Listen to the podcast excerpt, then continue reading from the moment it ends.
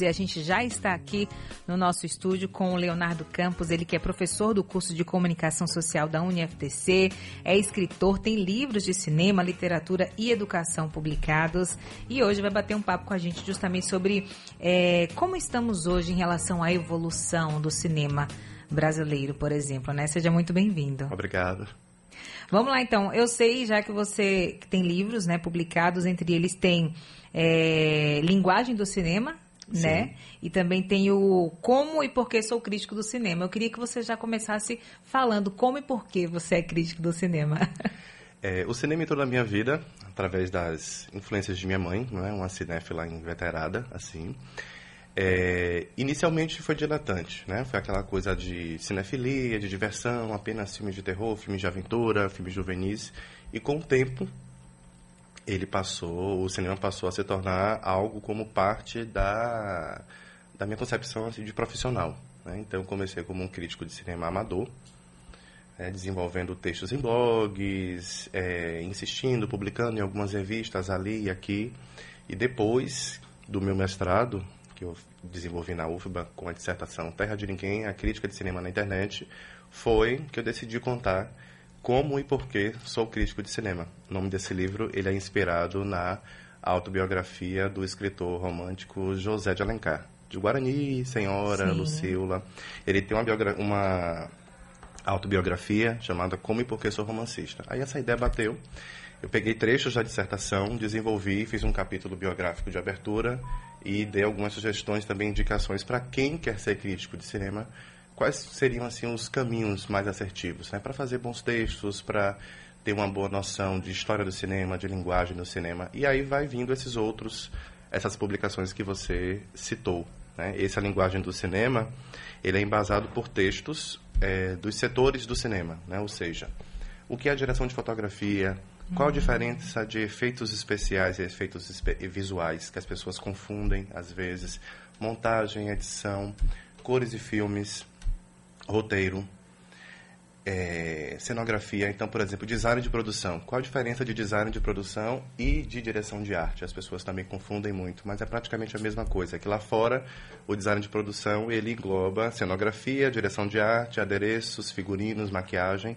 E no Brasil a gente chama esse setor de direção de arte. Então, é a nomenclatura especificamente do cinema brasileiro, que é o tema do nosso encontro de hoje. Esse, no caso, então, seria um livro falando um pouco do que tem por trás né, das câmeras, por trás do resultado que você vê ali Sim. na telona depois, ou até na tela menor, se for um curta, enfim. Então, é o que tem por trás mesmo, né? Exatamente. Ou seja, como se faz, né? E o, o, o processo de desenvolvimento, de pré-produção, produção e o produto final, que é o filme que chega para que a gente assista. Então, são textos utilizados é, nas aulas de introdução ao cinema, no curso de cinema e vídeo da UniFTC, mas que eu também levo para o ensino médio. A galera do ensino médio, pelo menos quem é meu aluno, tem essa, essa oportunidade de, na sala de aula, estudar o que chamo de literatura e cultura. E isso in, inclui o cinema brasileiro também. Ou seja, a gente não estuda mais literatura só vamos ler o romance, vamos memorizar os personagens e tal. Não.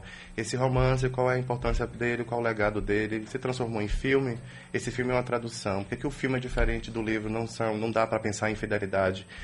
Qual o contexto de produção?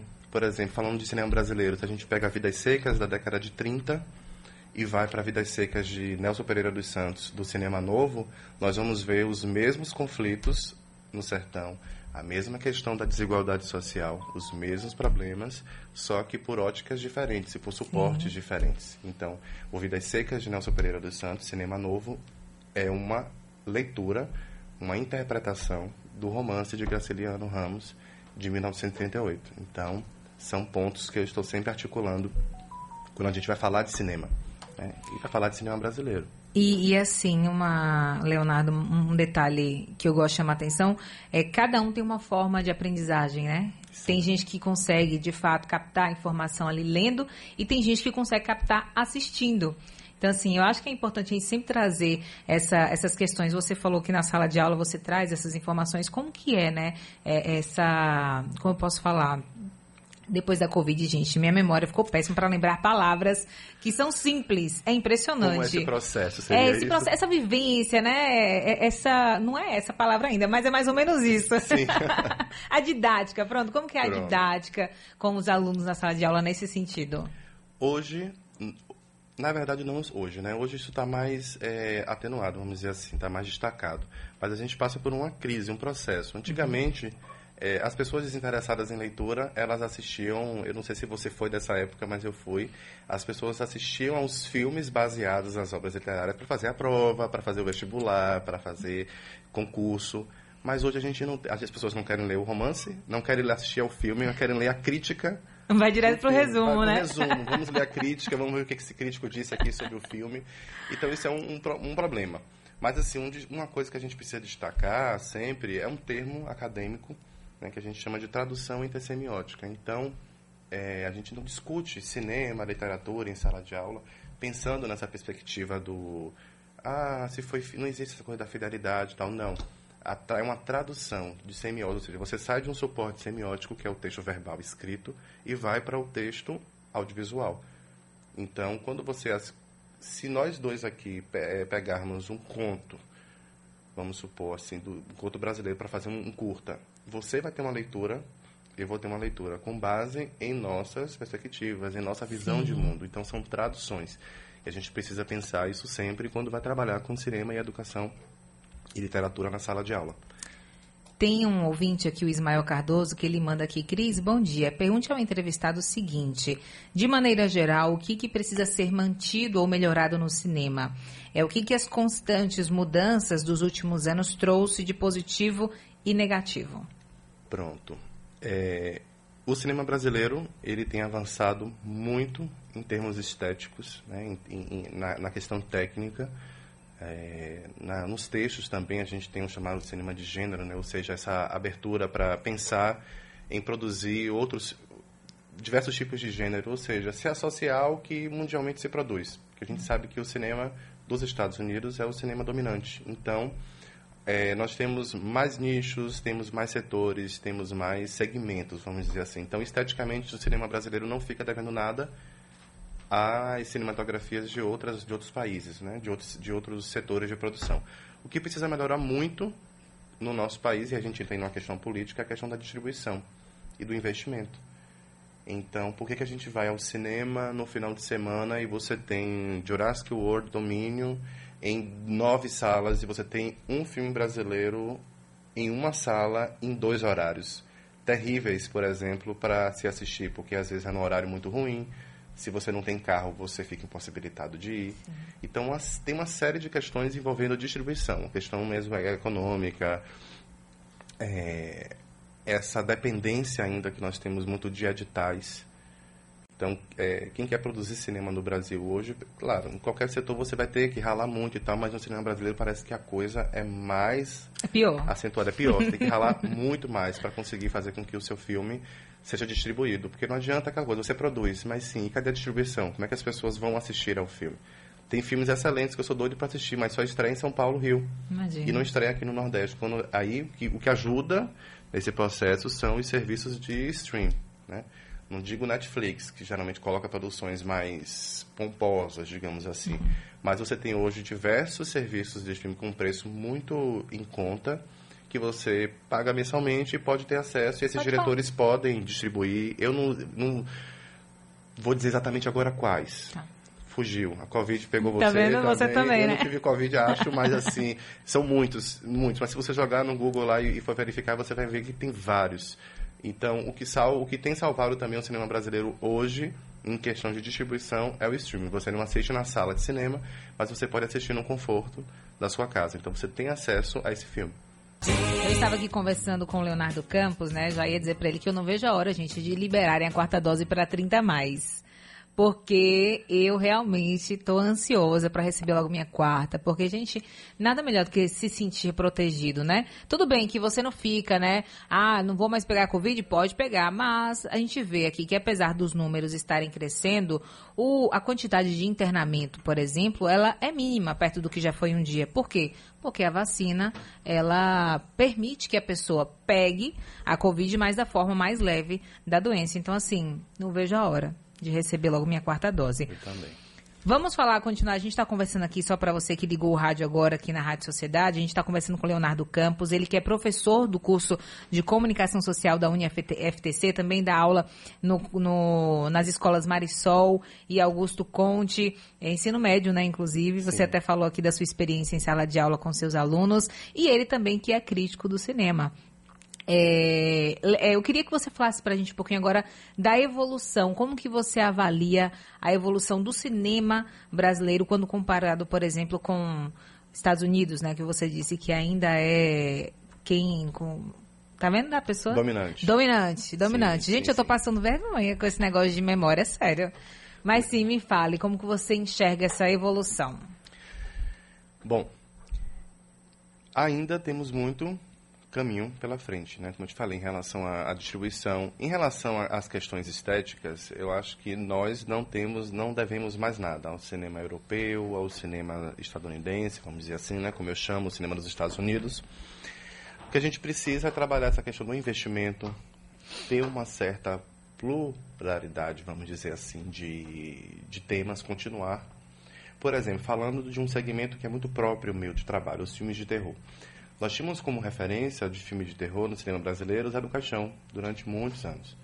E nos últimos 20 anos, 20 anos, vamos dizer assim, o processo começou, né? O cinema brasileiro começou a investir neste gênero e hoje a gente tem produções sobre exorcismo, casas assombradas, é, crianças malignas, vampiros, lobisomens e um avanço da temática. E esse avanço também a gente tem que pensar que ele reflete é, o contexto. A gente não pensa cinema dissociado de contexto. Então, assim, pensando na evolução. Na década de 20, de 30, você ainda vai, você tem o cinema brasileiro associado com questões é, é, muito políticas. Então, você tem no governo de Getúlio Vargas o investimento em produções nacionais que exaltasse a exuberância do Brasil, o potencial industrial do Brasil em processo de evolução. Depois você vai ter a questão dos estúdios, tem a influência de a, a contribuição de Desi Gonçalves, por exemplo, que saiu da rádio, de, de Grande Otelo.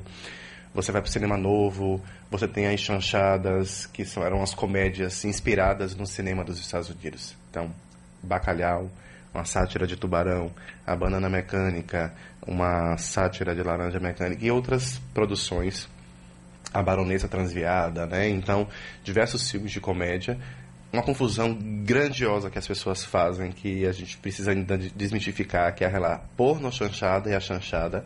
A chanchada são as comédias, comédia pastelão, tem uma tem ecos depois no cinema do Didi, da Xuxa, né, da Globo Filmes nos anos 80 e anos 90, e a porno chanchada é um outro segmento, que são as comédias escrachadas com elementos eróticos, que as pessoas confundem muito.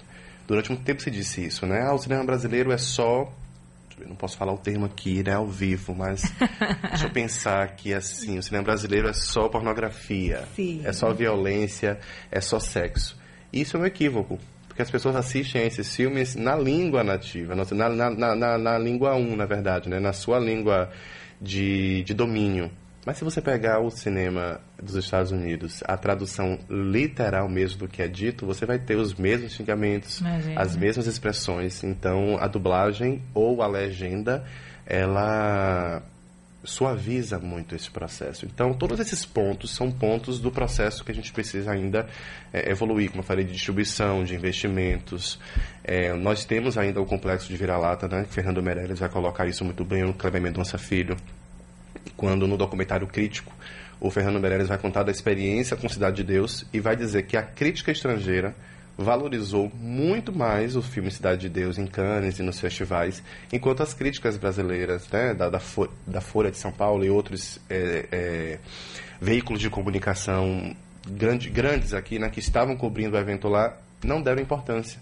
Lançaram notinhas e tal. Então a gente tem esse problema também, né, desses egos, dessa desvalorização do próprio brasileiro em relação ao cinema que é produzido no Brasil. É, Leonardo, eu tenho aqui uma pergunta, inclusive, que foi enviada pelo Vinícius Rebouças, nosso colega, que também é crítico, posso dizer que é crítico amador, ele tem no perfil dele no Instagram, inclusive, vários comentários é, de filmes que ele assistiu, de séries e afins.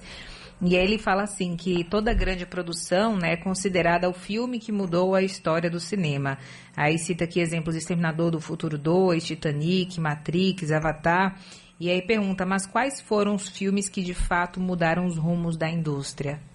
Na sua opinião? Essas colocações que o Vinícius colocou, né, são essas, o que a gente chama de instâncias de legitimação.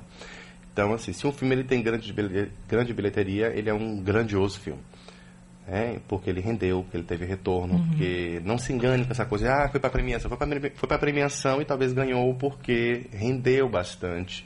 A gente não vai desvalorizar as questões do estéticas desses filmes, do entretenimento e tudo mais. Filmes que eu posso dizer assim que mudaram, nós temos muitos, mas por exemplo, é Tubarão. Tubarão do Spielberg da década de 70. Ele não é um filme só sobre um animal assassino atacando as pessoas. Ele é um filme sobre questões políticas. Ele é uma retomada de Moby Dick, clássico da literatura. Ele é retomada dos mitos da, da Grécia Antiga, né, dos monstros marinhos, os que na, na, na época medieval causavam o terror dos navegadores que colonizaram e desbravaram, né, e acharam o Brasil, a América e tudo mais. Então, o filme que é o ponto máximo, vamos dizer assim, do blockbuster, aquele filme com grande divulgação, com muita distribuição. É... Falando de Brasil, nós temos os filmes do Glauber, que não tiveram, vamos dizer assim, um reconhecimento por questões da ditadura e questões políticas da época, mas a crítica, a crítica acadêmica, a crítica jornalista, ela fez questão né, de, de, de emancipar e colocar esses filmes no, no, no devido lugar, vamos dizer assim. É, nós temos Metrópolis do Fritz Lang, nós temos é, o Cantando na Chuva, a questão da sonorização. São muitos filmes, eu acho que eu vou me perder se eu for falando aqui, né, de todos, é, todos que chegarem assim, mas cada filme desse mudou determinado aspecto. Então, depois de O Silêncio dos Inocentes, né, que é o segundo filme sobre o Hannibal Lecter, né, com a, a Judy Foster, a, a Clarice e tal, mudou os rumos do cinema policial, por exemplo. Depois desse filme, todos os filmes foram seguindo essa, essa linha.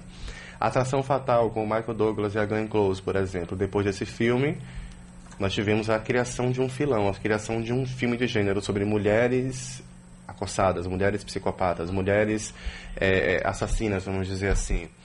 O Halloween, A Noite do Terror, do John Carpenter, por exemplo, ele vai lançar o subgênero slash. Então ele vai mudar a história do cinema porque ele vai lançar os filmes de psicopatas mascarados. Você vai ter é, os musicais, né? Os ciclos dos musicais, os musicais que mudaram. Melodia na Broadway, é, o Cantando na Chuva, que eu já citei. Sim. Depois de anos, o musical... Aí vinham os musicais dos anos 70, 80, Embalo de Sábado à Noite, Flashdance. Depois o, o musical ele some, vem com Evita nos anos 90 com a Madonna e depois de 2001 ele retorna com força total com Mulan Rouge, depois a gente vai para o Chicago e outras produções, o Mamma Mia. Então, nós temos vários filmes que mudaram de certa forma. Não significa que esses filmes sejam filmes assim, é o meu ponto de vista de crítico. Eu vou ter essa visão, outro crítico vai ter uma visão diferente. Mas assim, mudaram esteticamente, mudaram em termos de bilheteria, mudaram em termos de concepção da criação de um gênero, de um estilo. Um estilo que foi depois retomado, copiado ou influenciou, se desdobrou em outras produções. Só para a gente encerrar aqui, dicas, uma dica que você dá assim para a galera, ah, vá assistir, que é legal. Eu quero, por exemplo, assistir Medida Provisória, que Sim. eu ainda não assisti, mas que quem assistiu disse que é massa, que vá, Cris, assistir, que é legal. Então, assim, ainda quero assistir esse, que é um filme brasileiro, né? Lázaro Ramos aí, é, inclusive, está na direção né, desse Sim. filme. Então, assim, quero assistir. Já fui mais assim de ir ao cinema. Na pandemia a gente ficou, né, sem ir. Ainda não retomei as minhas idas ao cinema como antes, mas pretendo voltar. Mas diga aí, filmes que as pessoas poderiam assistir que vai valer a pena. Já que estamos próximos do Dia do Cinema Brasileiro, vamos falar de cinema brasileiro, né? Então, Sim. quem ainda não assistiu Bacurau, vá na paz. É um filme excepcional. Uma discussão política muito atual que o Cleber Mendonça Filho faz eu acho que esse diretor é um dos meus diretores favoritos do cinema brasileiro contemporâneo, né? A gente tem Aquarius, A gente tem O Som ao Redor, eu sou super fã, inclusive ele foi um dos filmes selecionados no capítulo do, de um dos meus livros, o Êxodos, né? Então fala assim, 10 filmes que representam o contemporâneo, que representam a atualidade. E eu selecionei esse O Som ao Redor como um deles. Bom, cinema contemporâneo atual. Temos Meteoros, temos Lacuna, esses todos estão em streams disponíveis, né? São filmes mais sombrios. Temos Inverno, o Medida Provisória, por exemplo, ele tem alguns problemas. Sim, né? ele não me atingiu assim perfeitamente de algumas questões de roteiro que eu acho que são bastante problemáticas, mas eu acho que vale a pena o investimento. É preciso uma coisa que a gente tem que desmistificar também da crítica, né? A crítica não é guia de consumo. A gente indica, a gente analisa, a gente contextualiza, a gente registra esse filme historicamente dentro de um contexto. Tem filmes brasileiros, por exemplo, que a gente não tem mais porque eles sumiram, se perderam no processo de, de, de da, da arquivologia, mas a gente tem informações sobre esses filmes pelas críticas. Então, o potencial e a importância da crítica de cinema Sim. é fazer esse registro, essa catalogação desses filmes. Então, o crítico ele não é guia de consumo. E retomando uma coisa que você falou interessante sobre o crítico amador, né? A palavra uhum. amador é uma palavra muito é, que a gente eu falei inclusive aqui, mas é uma palavra muito, vamos dizer assim, pejorativa. Mas hoje nós temos críticos amadores fazendo crítica muito melhor que jornalistas formados no campo de atuação do, do jornalismo cultural. Eu mesmo diria que eu comecei como um crítico amador. Para ser um crítico profissional, eu teria que ser vinculado a um sindicato, ter uma publicação. Então, eu consegui seguir, fui seguindo da minha forma os meus caminhos, porque Sim. são feudos, né? As pessoas são muito fechadas, os segmentos. Então, mais um crítico aqui não, vai sublimar o meu trabalho e tal, a gente não quer e tal. Outros abraçam é, esse processo. Mas ser crítico amador não significa necessariamente que é um crítico com qualidade menor ou questionável. É um crítico apenas que bifurcou aí, que saiu não é profissional da linha, ainda, é, né, da saiu área. da linha, por exemplo, um médico é um, um médico que faz crítica. Ele é, é médico, um, mas é um crítico, é um crítico também, né? amador. Ele não é formado em jornalismo, mas ele não deixa de ter concepção estética, concepção histórica, eh, qualidade da escrita. Então, não significa né, que ele não vá saber desenvolver uma crítica tão qualificada, ou até mais, às vezes, que um jornalista formado na área. Perfeito. Pensar isso aí. Quem quiser acompanhar suas críticas, tem o seu Instagram, né? Sim, sim, sim. Léo de Letras e Cinema, correto? correto. Arroba Léo de Letras e Cinema. Quem quiser acompanhar, você que gosta, por exemplo, de ler comentários e críticas, vai lá. Léo de Letras e Cinema, viu? No Instagram, gente. Quer falar mais alguma coisa pra gente encerrar? Me sigam, galera. Educação, hashtag siga lá, viu? Hashtag siga lá. Educação, cinema, literatura. Vida pessoal também, não pode deixar de Sim. ser, mas tudo vinculado com uma dosezinha de ficção e de, de cultura para vocês, tá bom? Agradeço, tá, o convite, a ah, participação. A gente agradece, foi ótimo. Tá bom? E espero que a galera valorize mais o cinema brasileiro, contemple mais o cinema brasileiro, né? E leve em consideração de que nós temos muito potencial. Mas Perfeito. É isso aí.